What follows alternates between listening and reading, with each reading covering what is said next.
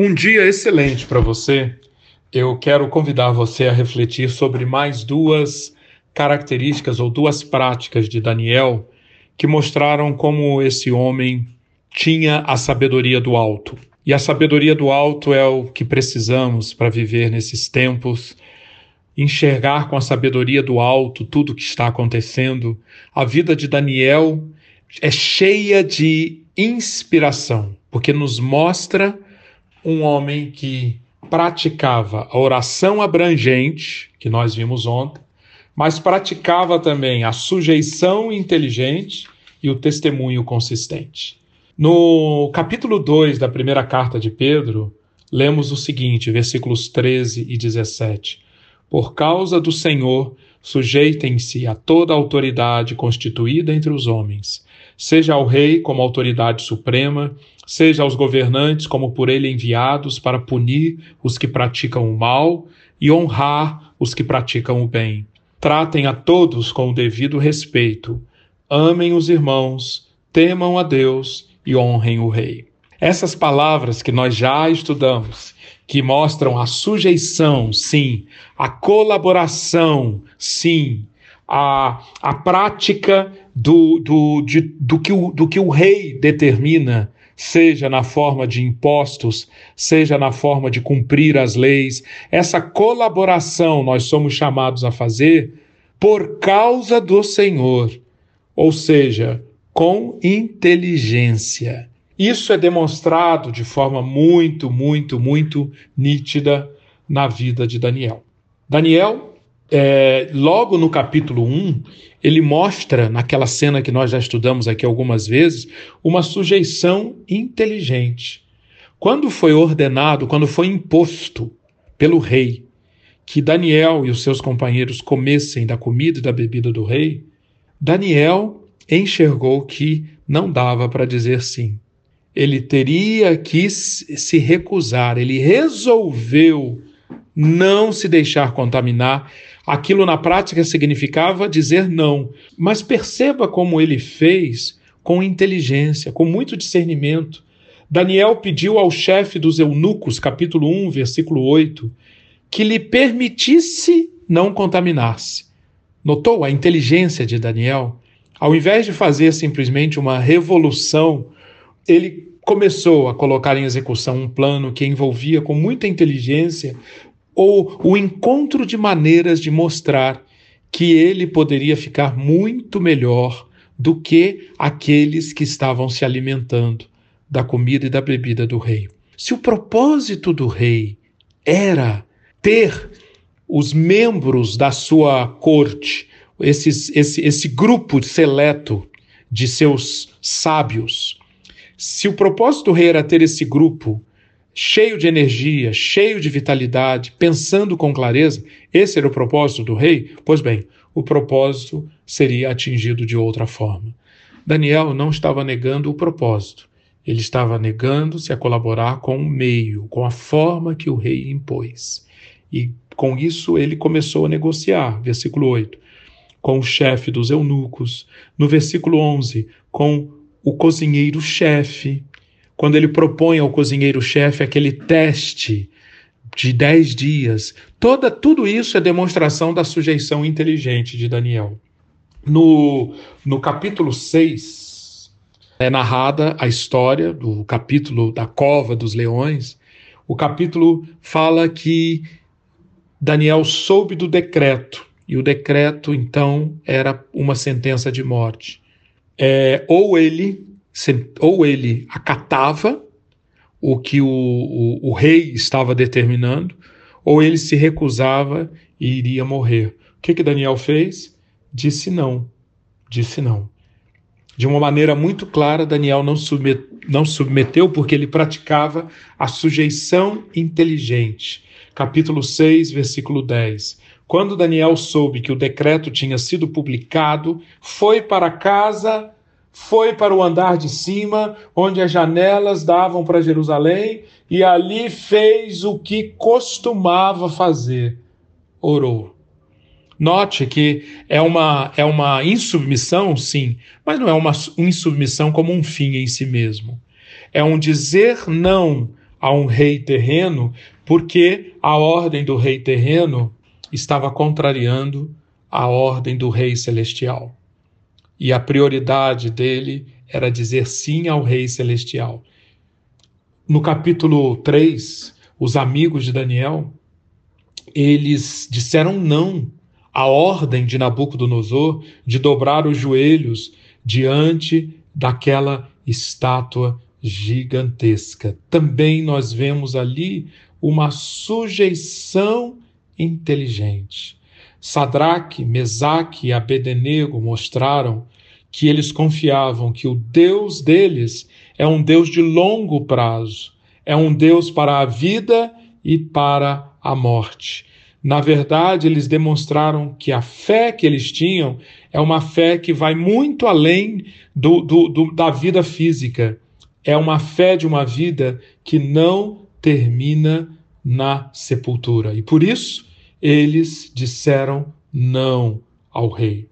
Note como a Daniel pratica a sujeição inteligente para com o rei Nabucodonosor, capítulo 4, quando ele, ele declara ao rei um sonho, uma visão que Daniel teve, e, e, este, e esta visão mostrava que o rei iria se tornar como um animal do campo. E Daniel diz, com toda a sujeição inteligente que cabia ali: Rei, capítulo 4, versículo 27, Rei, aceita o meu conselho, renuncia a teus pecados e a tua maldade, pratica a justiça e tem compaixão dos necessitados talvez então continues a viver em paz. Daniel sabia que a prosperidade de uma pessoa depende dos outros também prosperarem. E por isso ele pôde aplicar ali, diante daquela situação, diante do rei Nabucodonosor, aquela declaração tão contundente, que é que foi uma maneira de sujeitar-se com inteligência. Daniel é, sempre esteve pronto para agir e sujeitar-se aos diversos reis terrenos a quem ele serviu. E sempre com essa disposição para agir, mesmo nos momentos de ostracismo. Daniel ao conviver com Nabucodonosor, com Belsazar, com Dario, com Ciro, ele teve altos e baixos. Por exemplo, na época de Belsazar, o sucessor de Nabucodonosor, tudo indica que Daniel, que tinha, que era um, um primeiro-ministro, que era um homem de altíssima relevância na época de Nabucodonosor, com o governo, no governo de Belsazar, Daniel foi colocado para escanteio. Ele ficou relegado, talvez, a trabalhos burocráticos da corte. Mas, mesmo assim, mesmo assim, nós vemos um homem que se sujeitava com inteligência. O trabalho que Daniel era chamado a fazer, mesmo em cargos secundários, Daniel fazia com dedicação, com excelência. Ele dedicou-se ao trabalho, servindo aos diversos soberanos da Babilônia, por amor a Deus e a um futuro que Daniel acreditava ainda existia, mesmo para a Babilônia. Assim como um futuro para, para Jerusalém, que Daniel também discernia. Esse é um exemplo de sujeição inteligente. Mas nós vemos também na vida de Daniel um terceiro elemento da prática de quem tem a mente de Cristo. Um testemunho consistente. É impressionante como esse homem, sempre apegado à justiça, sempre apegado ao, à vitória do bem contra o mal, como ele foi usado por Deus para, através da prática da justiça, através dessa convicção de que o bem vence o mal, como Daniel foi usado por Deus para servir de testemunho, para dar um testemunho consistente para os mais poderosos da época. A, a relação de Daniel e, de, e, dos seus três amigos com Nabucodonosor é, um, é interessantíssima de acompanhar. Cobre os quatro primeiros capítulos do livro de Daniel. É, já no capítulo 1, Daniel aparece como impressionando fortemente Nabucodonosor.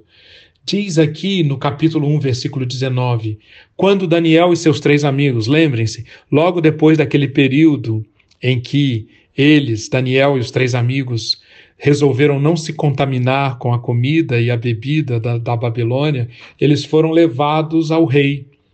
Versículo 19, capítulo 1, 19: O rei conversou com eles e não encontrou ninguém comparável a Daniel, Ananias, Misael e Azarias, de modo que eles passaram a servir o rei.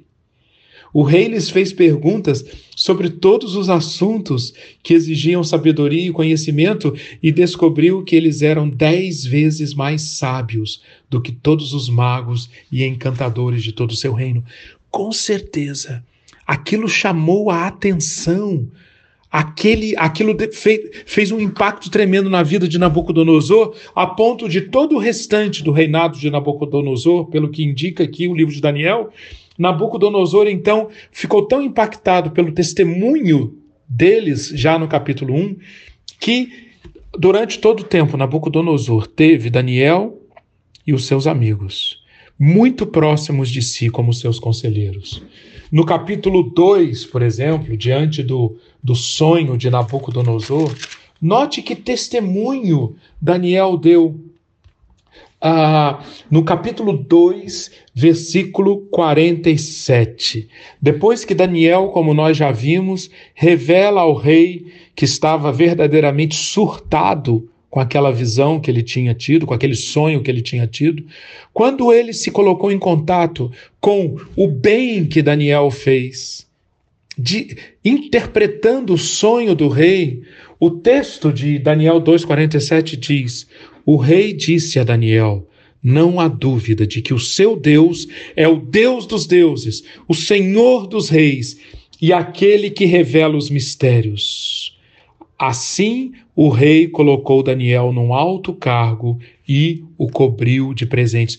Tudo por conta do testemunho consistente que Daniel teu, deu. Leia os versículos do capítulo 2 e você vai ver como o tempo todo, enquanto interpretava o sonho, Daniel fazia menção ao Deus eterno, ao Deus poderoso, ao Deus dos céus. Capítulo 3. Continuamos com Nabucodonosor. Agora eh, narra uma loucura de Nabucodonosor. Nabucodonosor manda construir aquela imagem de ouro no momento em que ele explode de narcisismo e então essa situação coloca Sadraque, Mesaque e Abednego em uma situação de risco e os três resolvem permanecer fiéis a Deus. E aquilo serve de um testemunho, um testemunho tão consistente, tão contundente, que depois da prova, depois da prova da fornalha de fogo que não queima os três amigos de Daniel, nenhum só fio de cabelo foi chamuscado, os seus mantos não ficaram queimados, e não havia nenhum traço, nenhum cheiro de fogo neles. Daniel 3:28 diz: Disse então Nabucodonosor: Louvado seja o Deus de Sadraque, Mesaque e Abednego, que enviou o seu anjo e livrou os seus servos. Eles confiaram nele preferindo abrir mão de sua vida a prestar culto e adorar a outro Deus que não fosse o seu próprio Deus. Por isso eu decreto, veja que testemunho consistente e o efeito disso na vida do rei. Eu decreto que todo homem de qualquer povo, nação e língua que disser alguma coisa contra o Deus de Sadraque, Mesaque e Abednego seja despedaçado e sua casa seja transformada em monte de entulho. Por quê? Porque nenhum outro Deus é capaz de livrar alguém desta maneira. E por aí vai. No capítulo 4, quando Nabucodonosor tem aquele sonho, mais um sonho, mais uma vez o rei surta, mais uma vez Daniel interpreta o sonho e Daniel não perde a oportunidade de dar um testemunho consistente. Capítulo 4, versículo 27. Portanto, ó rei, aceita o meu conselho, renuncia a teus pecados e a tua maldade, pratica a justiça e tem compaixão dos necessitados. Talvez então continues a viver em paz. E depois de tudo que acontece com Nabucodonosor, o próprio Nabucodonosor, novamente impactado pelo testemunho consistente daqueles homens, diz: capítulo 4, versículo 27. Então diz Nabucodonosor: Louvei o Altíssimo, honrei e glorifiquei aquele que vive para sempre. O seu domínio é um domínio eterno, o seu reino dura de geração em geração. Todos os povos da terra são como nada diante dele. Ele age como lhe agrada com os exércitos dos céus e com os habitantes da terra. Ninguém é capaz de resistir à sua mão ou dizer-lhe: O que fizeste? Tem mais. Em todo capítulo tem testemunho consistente. No capítulo 5, agora mudou o rei. É Belsazar, como já vimos. E aqui no capítulo 29, Belsazar, no capítulo 5, versículo 29, depois que Daniel interpreta a inscrição na parede, que é uma inscrição que é praticamente um decreto de morte, de morte, um decreto de julgamento e morte do rei, mesmo recebendo uma palavra tão dura como era um testemunho consistente, sabe o que o rei fez? Versículo 29. Então, por ordem de Belsazar, Vestiram Daniel com um manto vermelho, puseram-lhe uma corrente de ouro no pescoço e o proclamaram o terceiro em importância no governo do rei. Vejam, que testemunho consistente. E finalmente, no capítulo 6, famoso capítulo da Cova dos Leões, agora o rei é Dario. Dario. E diante de Dario, Daniel também testemunha, arriscando a sua própria vida para permanecer fiel a Deus. E depois de perceber o testemunho consistente, Daniel escolheu ficar ao lado do bem, ao lado da justiça, ao lado da vida. Isto impacta tão profundamente Dario, assim como aconteceu com Nabucodonosor, assim como aconteceu com Belsazar. Dario é impactado por aquele testemunho consistente. Capítulo 6, versículos 25 a 28 diz: o rei Dario escreveu aos homens de todas as nações, povos e línguas de toda a terra.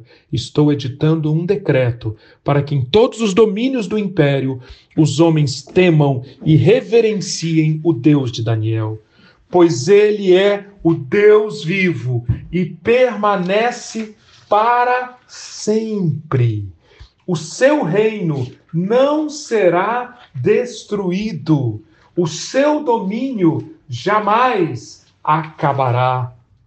Ele livra e salva, faz sinais e maravilhas nos céus e na terra. Vejam só o efeito do testemunho consistente.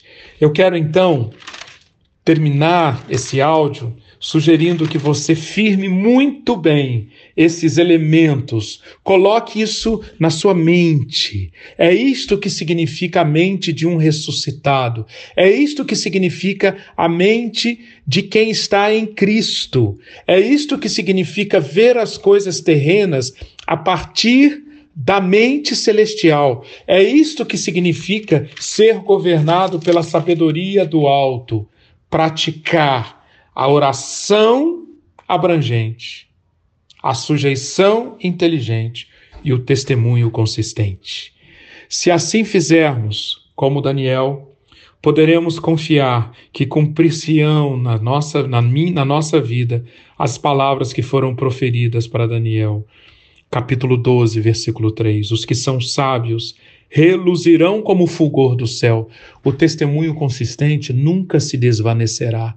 O testemunho consistente ganhará uma dimensão eterna, permanecerá para sempre como um testemunho em louvor ao Rei dos céus. Os sábios reluzirão como o fulgor do céu, e aqueles que conduzem muitos à justiça serão como as estrelas para todo sempre. Aproprie-se dessa promessa e eu quero convidar você para orar por um motivo no agora neste dia. Nós temos apresentado ao longo desses áudios diversos motivos de oração, assuntos que estarão na pauta dos eleitos agora em, em outubro, no Poder Executivo, no Poder Legislativo. E um dos assuntos é a educação.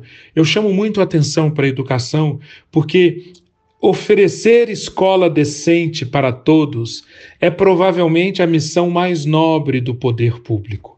E nós estamos numa situação na educação pública brasileira, uma situação muito, muito complicada, porque o Brasil, para ter mais desenvolvimento, o Brasil, para ter melhores condições para a nação como um todo, o, pra, o país precisa de um aumento de produtividade. E o que, que vai fazer isso? A escola. A escola de mais qualidade tem efeito sobre a produção. Um estudo de 2016 de um economista mostrou que cada ano a mais de estudo no Brasil com a qualidade da escola atual equivale a 200 dólares por trabalhador. Cada ano a mais estudado de escola redunda em aumento de 200 dólares por trabalhador, aumento de produtividade. Sabe quanto é esse valor no Chile? Cada ano extra de escola no Chile é um aumento de 3 mil dólares por trabalhador, aumento de produtividade. Na Coreia do Sul, 6.800 dólares. Na China, 3.500 dólares. O que, que significa isso? Uma educação pública de melhor qualidade. Precisamos disso para o nosso país. Oremos por isso, pratiquemos a oração abrangente, pratiquemos a sujeição inteligente, pratiquemos o testemunho consistente. Que Deus abençoe o seu dia. Amém.